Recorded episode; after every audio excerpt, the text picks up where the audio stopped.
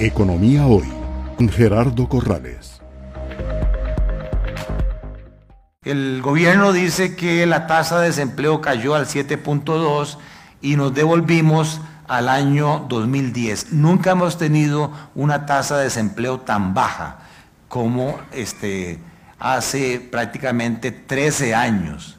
Las personas que no tienen educación económica se van de huichos y dicen que buen gobierno. Nos bajó la tasa de desempleo de la pandemia, que era 23%, y ahora tenemos un presidente que nos bajó la tasa de desempleo de 7.2. Eso es bueno. Lo malo es que no es real. Porque hay otra curva que se, que se tiene que ver paralela a esta, que es la tasa de participación laboral de la población de 15 años o más que puede trabajar, qué porcentaje ¿verdad? está ocupada y qué porcentaje busca empleo activamente. Y nos llevamos la gran sorpresa que nuestra tasa de participación laboral, ven esta pendiente aquí, se cayó de un 63% a un 58%. Tenemos una tasa de participación laboral inferior a la tasa que había en pandemia, en media pandemia.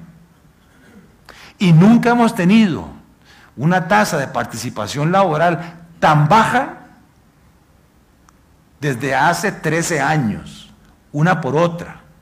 Entonces tal vez este cuadrito se los explique mejor. Tiene razón el presidente.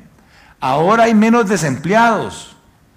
Los desempleados se han reducido de 287 mil a 159 mil. Hay 129 mil desempleados menos. Pero tenderíamos a pensar entonces que se han creado cuántos empleos nuevos. Si hay 128 mil desempleados menos, ¿cuántos empleos nuevos se han creado en el último año? 128 mil. Pero cuando vamos a ver los ocupados, vean lo extraño. Los ocupados más bien se perdieron 125 mil empleos, se cerraron 125 mil empleos. Entonces, muy bien, presidente, crecemos casi el doble que el mundo, 5%, contra 2.6. Pero uno crece para generar nuevas oportunidades de empleo. No crece para destruir empleo. ¿Y entonces qué pasó con estos desempleados? ¿Para dónde jalaron? Y además de eso se incorporaron jóvenes nuevos de 15 años, 53 mil que no llevaron esa energía de 15 años o más al mercado laboral. Entonces, en solo un año, si yo sumo 125, 128 y 53, me da que la población que no quiere trabajar fuera de la fuerza laboral pasó de 1.600.000 a 1.900.000 en solo un año. Decía mi abuela, baileme ese trompo en una mano. ¿Cómo es eso? 307 mil personas no quieren trabajar en Costa Rica. Y esto podría decir, no mire, es que esa población fuera siempre ha sido la misma. Esta es la historia. Si yo saco la tasa de crecimiento del 2010 al 2022, me da que la población fuera, que no quiere trabajar, crecía al 1.8 y en el último año pasó de 1.600.000 a 1.900.000, un crecimiento del 18%. Y lo peor que les voy a decir es que nadie sabe por qué. Solo hay hipótesis. El gobierno dice que es que la gente se está pensionando, que esos 300 mil se pensionaron. Y yo les pregunto a ustedes como gerentes de empresas, si en sus compañías alguien se pensiona, ¿qué es lo que ustedes hacen? lo sustituyen porque tienen que seguir produciendo. Entonces, mentiras que si alguien se pensiona, se destruye ese empleo. Además, la caja dice que en el último año este, se han pensionado 40 mil personas. Entonces yo me tomé el tiempo de abrir esa población, ¿verdad? De 300 mil personas por el rango de edad. Y yo ya tengo 60 años. Ya lo siento, ¿verdad? Me costó levantarme. Me dijeron, llegue a las 8 y 45, llegué a las 9 y media. Soy sincero. Eh, hay 100 mil personas de más de 60 años. Si suponemos que todas se pensionaron, no calza con la caja, porque la caja dice que fueron 40 mil.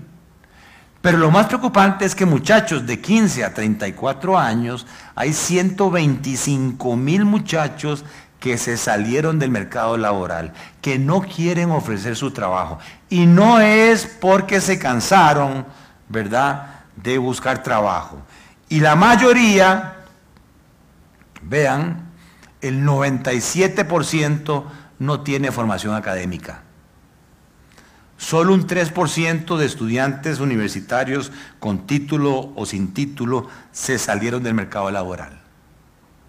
Y cuando le preguntan a estas 300 mil personas el por qué, lo que dicen es, es que voy a viajar, es que voy a estudiar, es que tengo obligaciones familiares,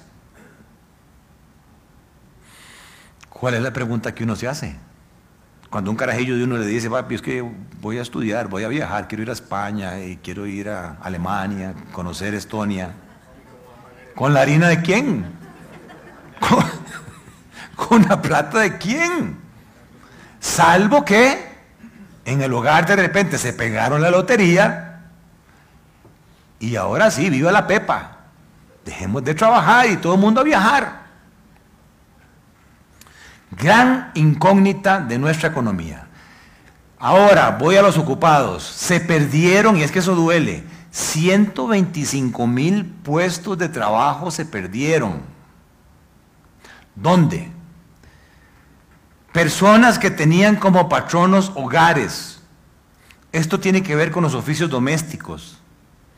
Se despidió la empleada doméstica, se despidió el jardinero, se despidió el chofer, de ahí mi amor, ahora usted tiene que ir a planchar. Y ahí mi amor, ahora le toca a usted limpiar la casa. ¿Qué es reflejo eso?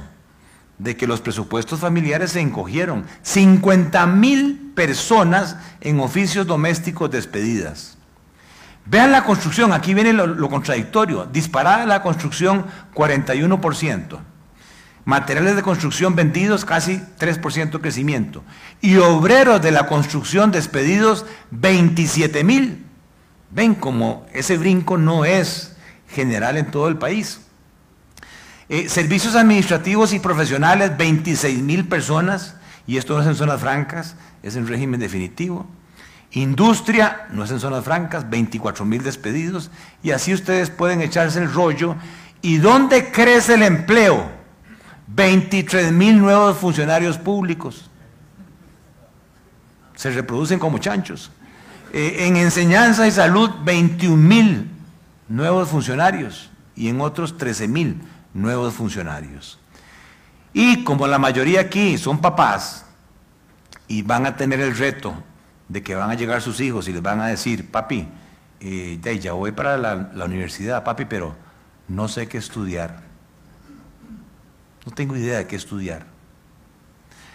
Entonces vean este gráfico. Vea papá, cuando hay crisis, a los primeros que se vuelan son a las ocupaciones elementales. Ahí se volaron 75 mil personas. Los operarios mecánicos se volaron 51 mil. Los técnicos medios 30 mil.